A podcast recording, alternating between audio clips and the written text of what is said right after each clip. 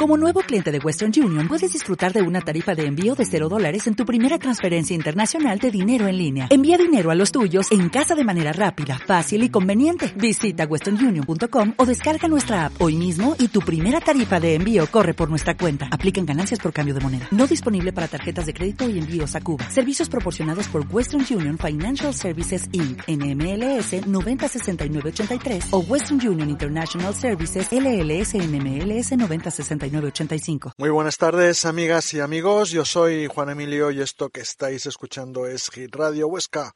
Bienvenidos todos los que habéis sintonizado el 107.1 de Huesca, el 96.2 de la zona del Grado, Barbastro y Monzón, el 107.2 de Benasque y esa zona del Pirineo, y los que nos seguís por la web hitradiofm.es y también los que nos escucháis en diferido porque os encanta el podcast que tenemos en iVox con toda la información de nuestros programas. Es viernes, son las 7 de la tarde y somos... Pequeños periodistas.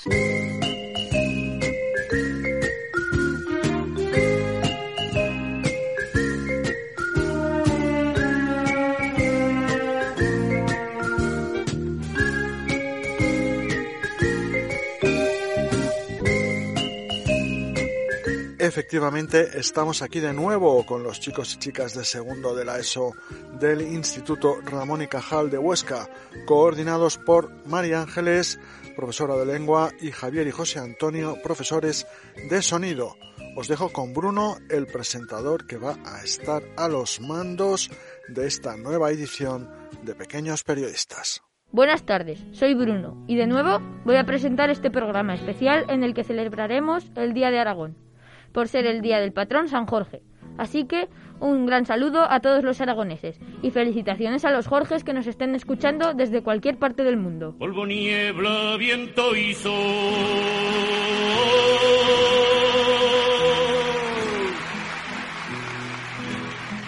Donde hay agua una huerta.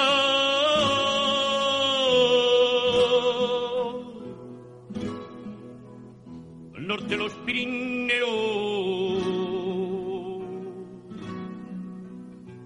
Tierra es Aragón.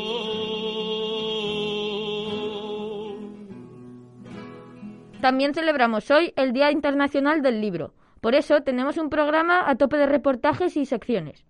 Como siempre, participan los habituales y las habituales del programa. Contaremos en este programa con la participación de Alba, Irene, Nora e incorporamos nueva sección musical con los alumnos de bachillerato de Ray, Cristian y Manuel, coordinados por su profesora Apolonia, y yo, que soy Bruno. Soy de Aragón, soy de Aragón, soy de Aragón,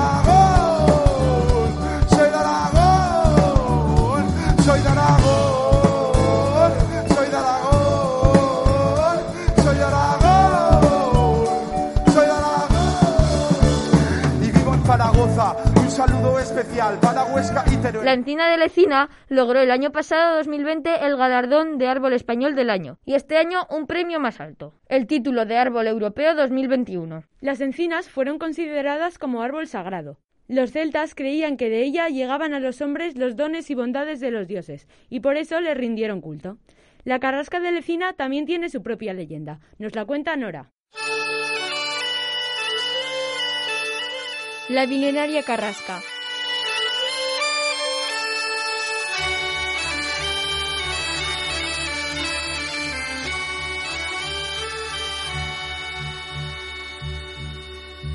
Cuentan que hace mucho tiempo Lecina estaba rodeada por unos impenetrables y misteriosos bosques de encinas y robles, donde se ocultaban lobos, osos y también las brujas. Los vecinos temían a las brujas, ya que les causaban crueles desgracias. Provocaban enfermedad y muerte a personas y animales, o les mandaban terribles tormentas que asolaban la localidad. Sin embargo, las carrascas del bosque estaban contentas. Tal era el temor de las gentes del lugar que no se atrevían a entrar en el bosque para hacer leña.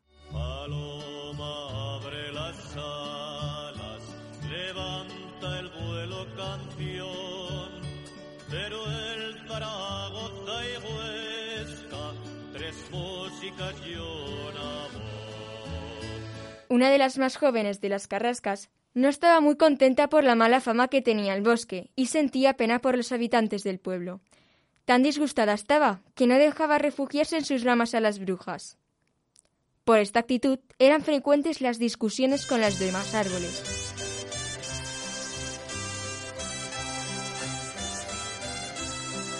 Las brujas, que escucharon las protestas de la joven Carrasca, decidieron irse a otro bosque y para agradecer el apoyo prestado por las más viejas, les concedieron todo lo que desearon. Las más presumidas quisieron que sus ramas y hojas fuesen de oro. Otras desearan desprender uno de los más deliciosos perfumes, y el resto pidieron que sus hojas fuesen brillantes y de cristal. Solo la pequeña Carrasca quiso continuar siendo como siempre.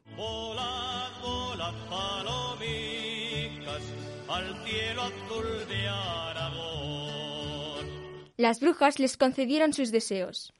Al tercer día, desde que las brujas abandonaron el bosque, se desató una terrible tormenta de viento y nieve.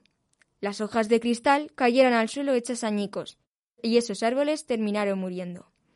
Otro día, un pastor no pudo impedir que su rebaño se lanzara a comer las hojas aromáticas.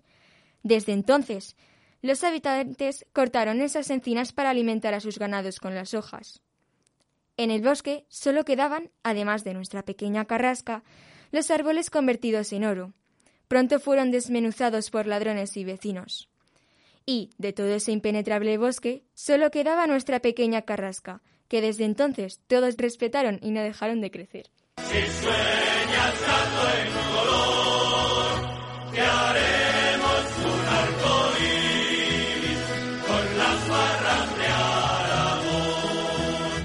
Muchas gracias, Nora, por este relato. Al oírlo, me ronda una pregunta por la cabeza. ¿Sabéis el secreto del éxito de este galardón? Su anuncio, muy original y divertido, que animó a todos a votar por el árbol milenario y que consigue hacer reír a cualquiera que lo vea. Seguro que te suena. Y si no, pues aquí te lo recordamos. Vamos a escucharlo. Para pedirte el voto por la encina de Lecina podría poner una voz sensual y emotiva. Necesitas estar en armonía con la naturaleza. Prometerte que, si votas por la encina de Lecina, te cambiará la vida. Yo voté y me quedé embarazada. Repetírtelo hasta el aburrimiento. Vota. Vota. Vota. Vota. Vota. Vota. Vota. Vota. Vota. Vota. Vota. Vota. Vota. Hacer una canción pegadiza. La carrasca de Lecina es el mejor árbol que vas a ver. Apelar al orgullo patrio. Porque es nuestra. Porque es española. Porque nos gusta ganar. ¡Vamos, Rafa! Pero he pensado que si la ves, no hace falta más.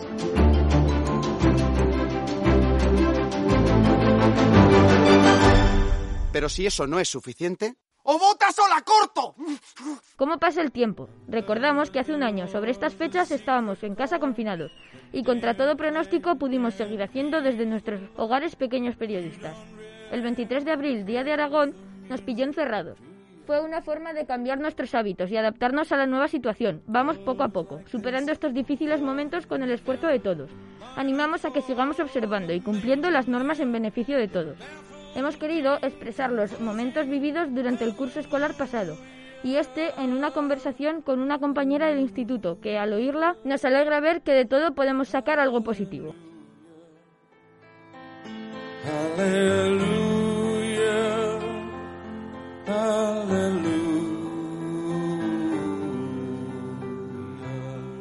Buenas tardes. Tienes un nombre muy curioso. ¿Hay alguna historia detrás? Pues mira, mi madre lo sacó de, de, una novela que leyó cuando era joven y dijo, pues cuando tenga una hija le pondré este nombre. Y además la cantante Rosana tiene una canción que se titula Derai y dice que la cara oculta de la luna se llama así.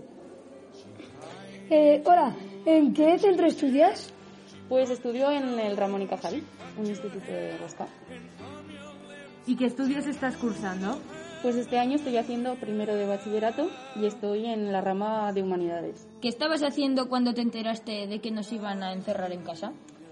Eh, yo aquel día estaba en la escuela de idiomas en italiano y hubo un compañero que estaba mirando los tweets que, que publicaban y entonces pues me enteré allí con mis compañeros de clase y estuvimos hablando toda, toda la hora sobre eso y luego el día siguiente en el instituto Eh, lo hablamos con todos los profesores, estábamos bastante impactados y no sabíamos lo que iba a pasar. ¿Tenías algún plan para el verano que tuviste que suspender? Pues la verdad es que sí, porque al ser cuarto de la ESO íbamos a hacer un, el viaje de estudios, que se hace siempre, a Italia, y entonces pues no lo pudimos hacer. Y además me iba a ir de crucero con mi familia, también por Italia, y entonces pues bueno, no pudo ser posible. ¿Nos podrías contar cómo era un día a día en tu cuarentena? Eh, yo me levantaba eh, más o menos a la misma hora en la que solía ir al instituto. Entonces eh, desayunaba, hacía los deberes que nos mandaban por, el Classroom y luego pues eh, comíamos toda la familia juntos y por la tarde pues hacía deberes o leía si tenía algún rato libre y teníamos un horario marcado como de cinco y media a siete y media o así en el que toda la familia hacíamos deporte. Entonces pues intentábamos hacer tablas de ejercicios que nos mandaban por ejemplo los entrenadores, tanto a mi hermano como a, mí o jugábamos al jazz dance o no sé, un montón de cosas eh, para mm, pues jugar juntos y, ejercitarnos juntos. También jugábamos un montón de juegos de mesa, al Risk, al Monopoly, pues para pasar el rato de una forma bastante entretenida. ¿Tuviste algún momento de bajón durante esos días? Eh, la verdad es que sí.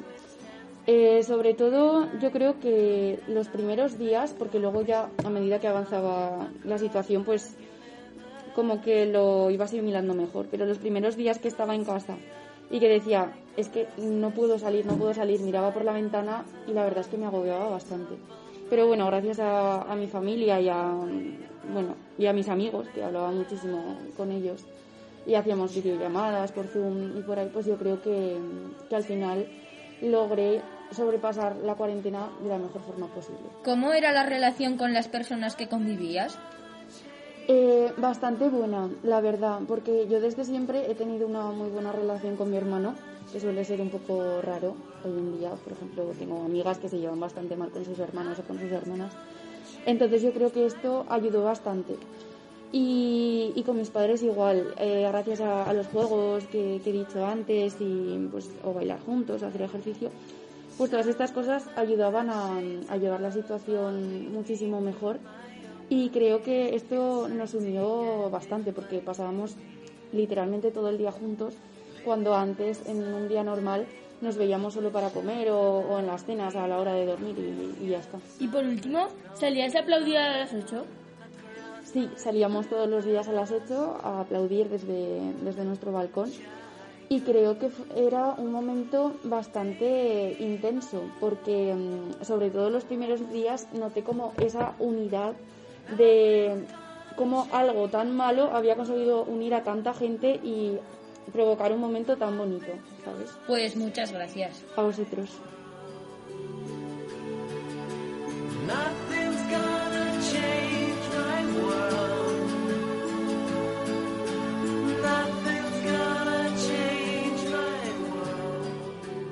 Un San Jorge de leyenda. Se cuenta que cuando el rey Pedro I estaba inmerso en la batalla de Alcoraz, apareció San Jorge montado a caballo y lo ayudó en la contienda, haciendo que el reino de Aragón anexionara a Huesca a sus dominios. Pero nosotros os vamos a contar nuestra peculiar historia de San Jorge y el dragón, titulada Te quiero Valero. Todo esto ocurrió, si es que en verdad ocurrió, hace unos mil años, siglo más, siglo menos. En una época tan lejana que aún era posible encontrar dragones en libertad, no como ahora, que viven todos atrapados entre las páginas de libros como este. Nuestro protagonista precisamente es un dragón, un dragón auténtico, con su fuego y sus escamas. ¿Que cómo se llamaba? Va, los dragones no tienen nombre, no lo necesitan, pero para entendernos, solo para entendernos, lo llamaremos Bruno. Aunque si Bruno no te gusta, puedes llamarlo Nicolás o Javier, como nuestro profesor de sonido. A mí me da igual. A Bruno le encantaba hacer excursiones a pie por su territorio, que casualmente también es el nuestro. Cada dos por tres se calzaba sus botas chirucas y marchaba hacia el sur, a las tierras negras donde antaño habitaron sus antepasados. O seguía el cauce del Ebro saltando todo el rato de brilla a brilla, aprovechando que aún no había pantano. O decidía escalar las cumbres altísimas, que nosotros llamamos Pirineos. Esta leyenda comienza justamente una tarde de excursión. caminaba Bruno por las cercanías del Valle de Lisuela, cuando, sobre lo alto de un cerro, divisó la silueta de un castillo, el castillo de Montearagón. Los dragones siempre han sido curiosos por naturaleza, así que Bruno se acercó de puntillas y guiñando un ojo, echó un vistazo a través de la ventana más alta de la torre. Y a punto estuvo de caerse de culos. Jeje. Porque allí, peinándose la verde melena, descubrió la más bella doncella que había visto nunca. Al momento, Bruno se sintió absolutamente enamorado. Un flechazo, vaya. Era una princesa, una auténtica princesa aragonesa, de fuerte mandíbula y nariz, más que respetable, pero hermosa, pese a todo, ya os digo. ¿Que cuál era su nombre? Pues la verdad es que se me ha olvidado. Para entendernos, pero solo para entendernos, la llamaremos María Ángeles. Aunque si María Ángeles no te gusta, puedes llamarla como te parezca, le da lo mismo. Al descubrir aquel dragón mirándola a través de su ventana, la princesa María Ángeles dio un berrido y se desmayó. Como Bruno ya estaba acostumbrado a dar sustos de muerte a diestro y siniestro, esperó pacientemente a que la princesa recobrase el conocimiento. Y cuando su amada abrió los ojos de nuevo, comenzó a recitarle poemas de amor y chascarrillos nocturnos. María Ángeles pronto volvió a sonreír, y antes de ponerse el sol, ya estaba convencido de que aquel dragón era un tipo encantador. Y así, Bruno y María Ángeles se hicieron novios, comenzaron a verse en secreto. Aunque, como os podéis figurar, con las dimensiones de Bruno, el secreto no podía durar mucho tiempo. La madre de la princesa era una reina, claro está. Una reina auténtica, con un genio de mil demonios. ¿Qué cómo se llamaba? Dejen, pues el caso es que no tengo ni idea. Lo único que sé es que sus súbditos la apodaban la vinagrada, a causa de su agrio carácter. Para entendernos, pero solo para entendernos, la llamaremos Leire. Aunque si Leire no te gusta, puedes llamarla Cecilia Honora, a mí como si te operan. Muy pronto, los cortesanos, que eran unos liantes y unos acusicas, fueron a chivarse a la reina de que un dragón acudía cada noche a rondar bajo la ventana de la princesa. La reina, mosqueadísima, al anochecer tras unos arbustos, dispuesta a comprobar la historia. En efecto, poco antes de las 12, apareció Bruno muy elegante con un ramillete de cipreses en una mano y una bandurria del tamaño de un sofá en la otra. Cuando la princesa se asomó a la ventana, Bruno comenzó a declamar sus versos, por cierto, bastante malos. Mi María Ángeles tan amada, sois tan maja y tan salada, y tenéis tan bellos dientes y tan dulce la mirada, la piel aterciopelada y esa melena encascada, que más que roya es dorada. La princesa se reía mucho de los piropos de Bruno, pero su madre, la reina, se echó las manos a la cabeza. Esto no puede ser. Mi hija enamorada de un dragón no lo voy a consentir. Me niego a aceptar un dragón como yerno. Hasta allí podíamos llegar. Dicho esto, la reina Leire se desmayó, pero al despertarse, como era más mala que la esquina, hizo correr entre sus súbditos la terrible mentira de que un dragón espantoso quería comerse viva a la princesa y que después se merendaría todas las jóvenes del rey. Dio el pánico, naturalmente. Las iglesias se llenaron hasta los topos. Los fieles encendieron cientos de miles de millones de velas, pidiendo ayuda a todos los santos del santoral. Pero solo uno respondió a la llamada, un santo auténtico, un santo como Dios manda. ¡Caramba! ¿Y cómo se llamaba? Ajá, este me lo sé. Ay, ¿cómo se llamaba? ¿Me lo podéis recordar? San Jorge. Alba, tienes menos memoria que la de un pez. Es verdad. ¿Cómo se me había podido olvidar? San Jorge, que había sido soldado antes que santo, cogió su espada, su escudo y su lanza, le pidió prestado a Santiago su famoso caballo blanco y se vino para acá. En Aragón causó un gran alborozo y pronto comenzaron a escucharse por todo el reino copillas y romances como este. Más guapo que Charlton Heston, más chulo que un 33, con su armadura de plata de la cabeza a los pies, pesa 90 kilos y no la puede mover, y el yelmo dos tallas grande que apenas le deja ver. Sin pérdida de tiempo, San Jorge se plantó ante la cueva del dragón, dispuesto a terminar el problema por la vía rápida. Da la cara, bicharraco, voy a acabar contigo en un santiamén. Sal y pelea, fiera corrupta. Asustado por semejantes voces, Bruno, que estaba cuidando sus plantas, salió al porche regadera. ¿Qué ocurre, señor? ¿Por qué gritáis de ese modo? ¿Y por qué queréis hacerme daño? Yo no os he hecho nada malo. San Jorge, sorprendido por los buenos modales del chico, alzó sus cejas. Mm, a ver, pero que ya me enteré. ¿No eres tú el que se quiere zampar a la hija del rey? Bruno soltó la regadera y se llevó las manos al pecho. ¿Quién? ¿Yo? Yo, sepa señor, que jamás me he comido a alguien. Si me comiese alguien algún día, no sería María Ángeles, de la que estoy enamorado hasta las uñas de mis pezuñas. ¿Enamorado tú? Eso sí que no me lo creo. Dijo San Jorge torciendo el morro y blandiendo la espada. Prepárate a morir, bicho embustero. En este momento, cuando ya el santo se abalanzaba sobre el dragón, apareció corriendo a todo correr la princesa María Ángeles. Y de un salto se abrazó al cuello de Bruno. Alto ahí, don Jorge. Este dragón es mi novio. No le toquéis ni una escama o no respondo. ¡Atiza! Murmuró el santo atónito y estupefacto. Entonces era cierto. Vaya planchazo que me acabo de tirar. Bruno gimió lastimeramente. Está visto que aquí nadie acepta nuestro amor. María Ángeles, amada mía. Si nos jugamos, vámonos a Escocia. He visto unos folletos y parece un lugar hermoso y tranquilo. Sí, vámonos. Respondió la princesa secándole a Bruno un lagrimón con el borde de su vestido. Pero si no se puede salir de casa. ¿Quién ha dicho eso? Lo ha publicado Pedro Sánchez en el Facebook. Se dice Facebook. Atontao. Esperad. Multa por salir de casa en plena cuarentena a causa del coronavirus. Ya perdonaréis mi voz. Es que llevo mascarilla. ¡Hasta quédate en casa!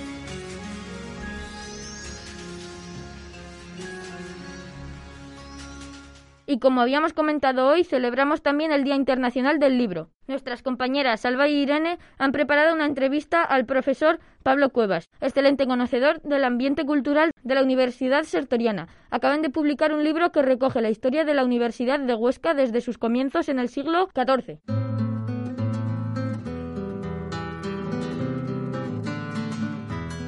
Buenas tardes, ¿cómo estás? Pues muy bien, muy a gusto de estar con vosotras, que os he oído muchas veces y, y me gusta mucho cómo lo hacéis y me alegro de que y os agradezco que hayáis pensado en mí.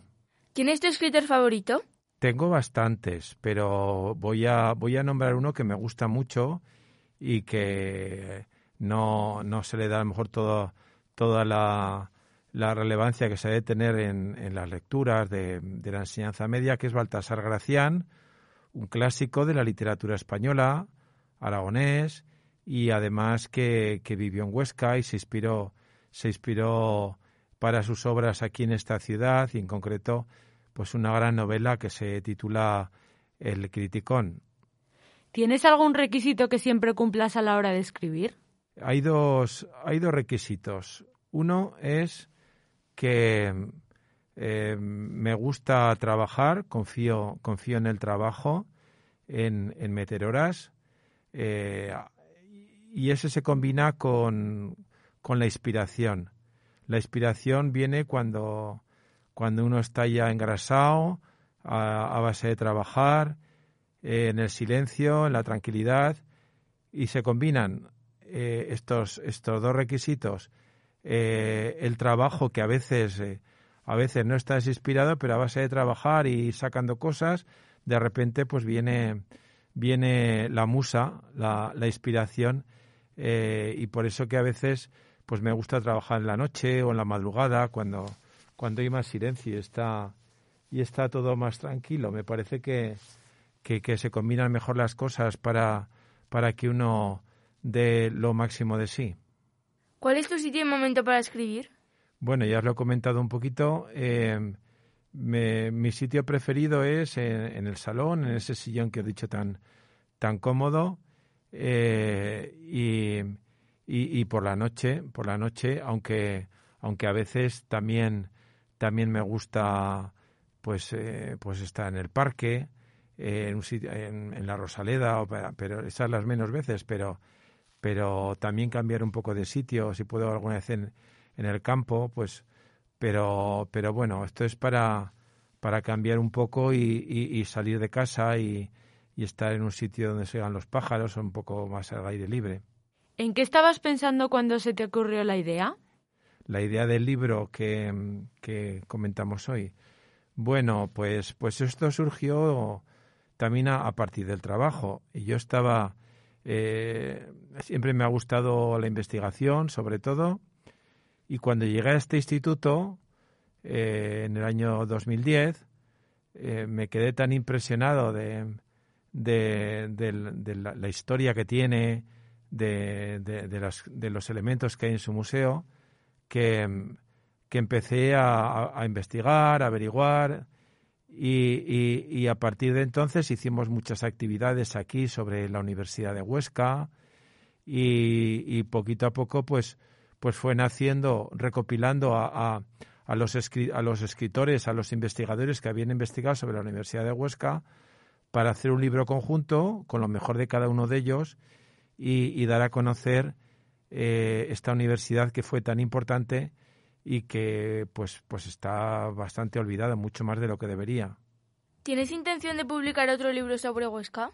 Pues la verdad es que sí, sí, este eh, ha costado, ha costado al final poderlo sacar, pero una vez que ha salido, ha salido muy bonito, ha, ha gustado mucho a la gente porque, porque a muchos orcenses el, pues bueno, no eran conscientes de lo que había sido la Universidad de Huesca.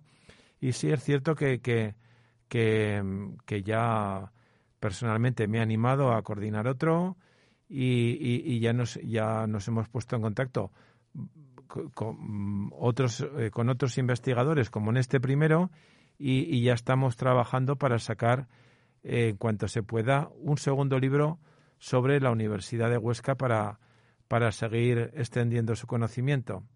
¿Hay algún escritor más en tu familia? Pues eh, tengo un, un, primo, un primo que vive en Gerona, que, que, que estudió arte y, ha publicado ha publicado pues bastantes libros de, de, crítica de arte, de, historia del arte y, y, bueno pues por ahí por ahí por donde eh, por donde mm, puedo enlazar con, con, otros escritores de mi familia. ¿Qué tipo de libros te gustan? Pues me gusta, me gustan em, los grandes escritores. Tengo tendencia por, por leer los clásicos. Eh, no tengo mucho tiempo de leer. Leo muy despacito porque porque no puedo evitarlo. Tengo la mala costumbre de, de subrayar, de apuntar, de analizar, en fin, destrozo los libros. Y últimamente, pues, pues eh, leo bastante literatura francesa que me gusta. Leo en francés porque así lo repaso y porque realmente eh, me parece que, que hay, que hay muy, muy buenos escritores. Aquí entre, entre, los, entre los españoles, pues últimamente pues, leí uno que se llama Manuel Vilas, que es, que es también aragonés y la verdad es que es un gran escritor, que se titulaba Ordesa. ¿Cuánto tiempo tardaste en escribir el libro? A ver, el libro, el libro participamos 13, 13 investigadores, personas que han trabajado mucho sobre la Universidad de Huesca.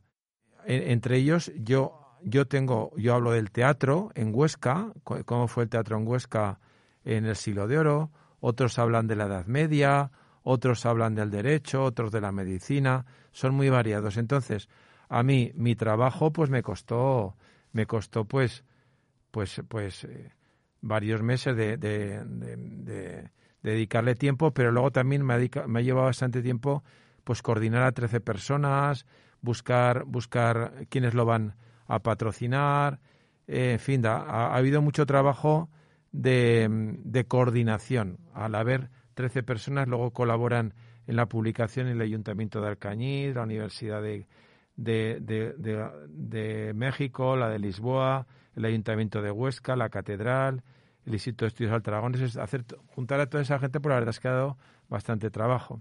Muchas gracias por tu tiempo. Eh, a vosotras por haberos interesado por, por este libro. Gracias.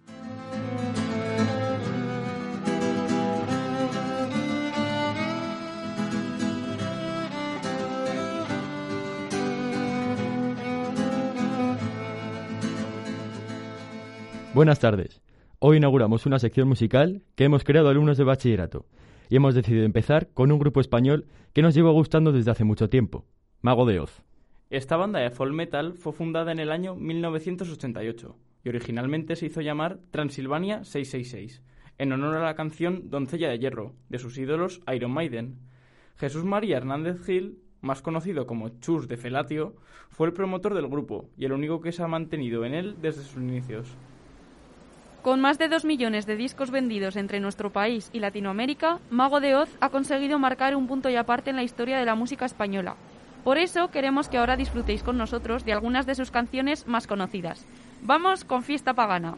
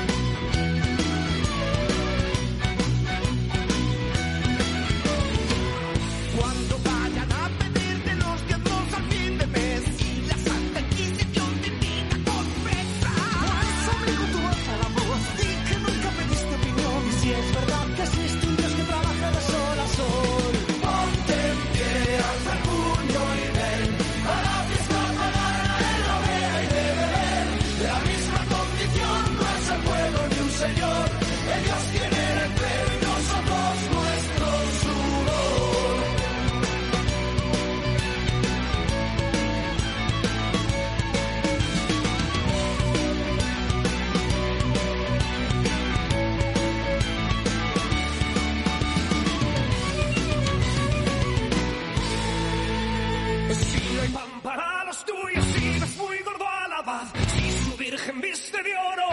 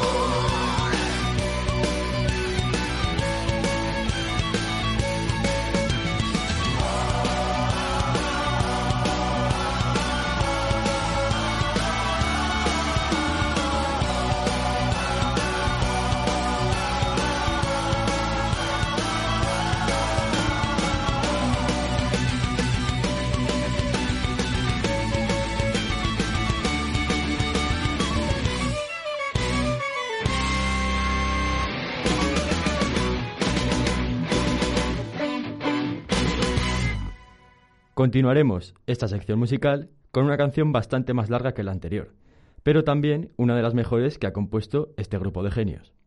En este caso, vamos a poner una obra ejemplar que lleva un trabajo magnífico detrás y que se ha hecho posible gracias a 14 músicos y 21 minutos de grabación. Damos paso a la cantata del diablo.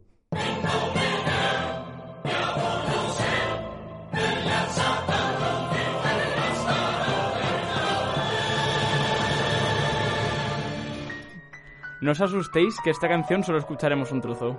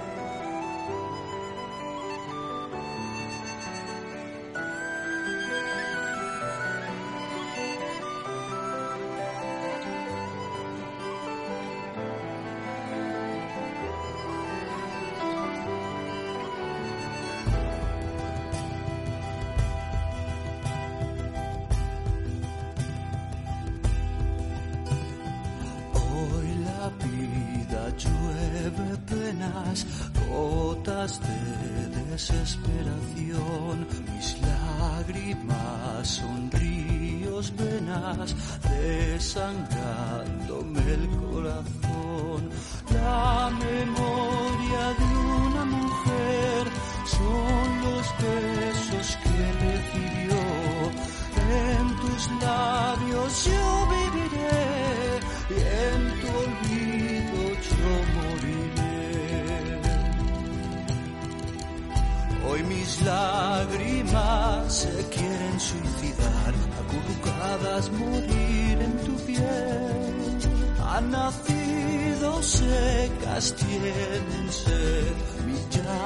Llanto se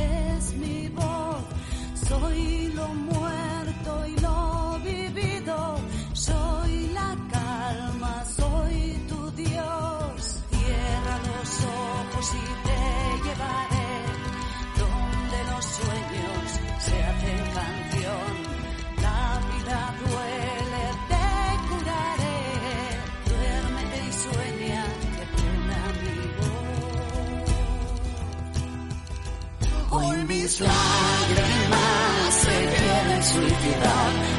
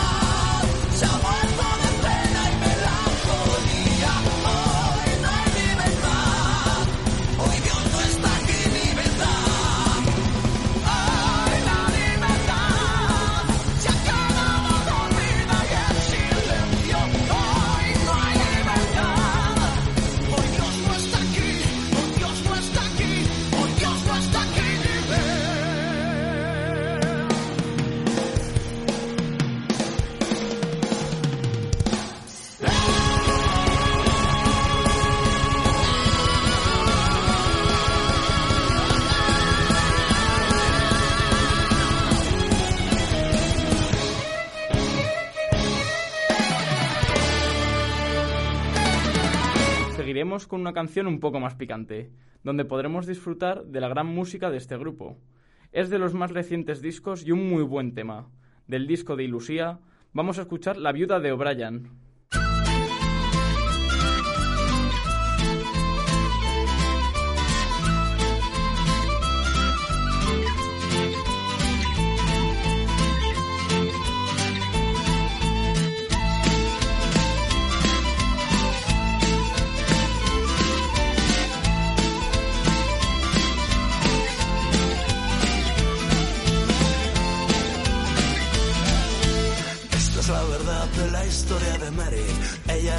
Con cuerpo para pecar. Sus cabellos rojos eran como el fuego donde todos querían arder y quemarse hasta el amanecer. Después de cerrar la barra era un lamento de varones jóvenes para cenar. El otro menú lo daba más adentro, el pescado del día tal vez. Era almeja en su jugo pa' diez. Por condena soledad, entre sus piernas un quizás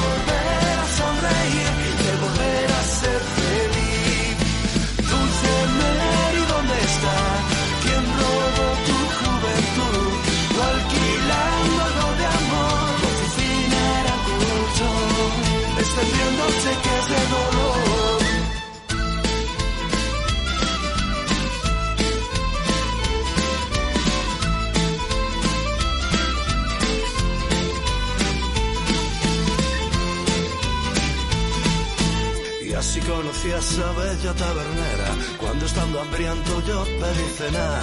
Ella sonrió de forma lisonjera. Una comida ella me ofreció. De rodillas me comió. La Pocas veces he cenado tan liviano. Pocos sitios hay con menú tan especial. Salimos sofocados y no era verano. Aún conservo el cerco del carmín. Rodeándome la otra nariz. Por condena soledad entre sus piernas son quizás de volver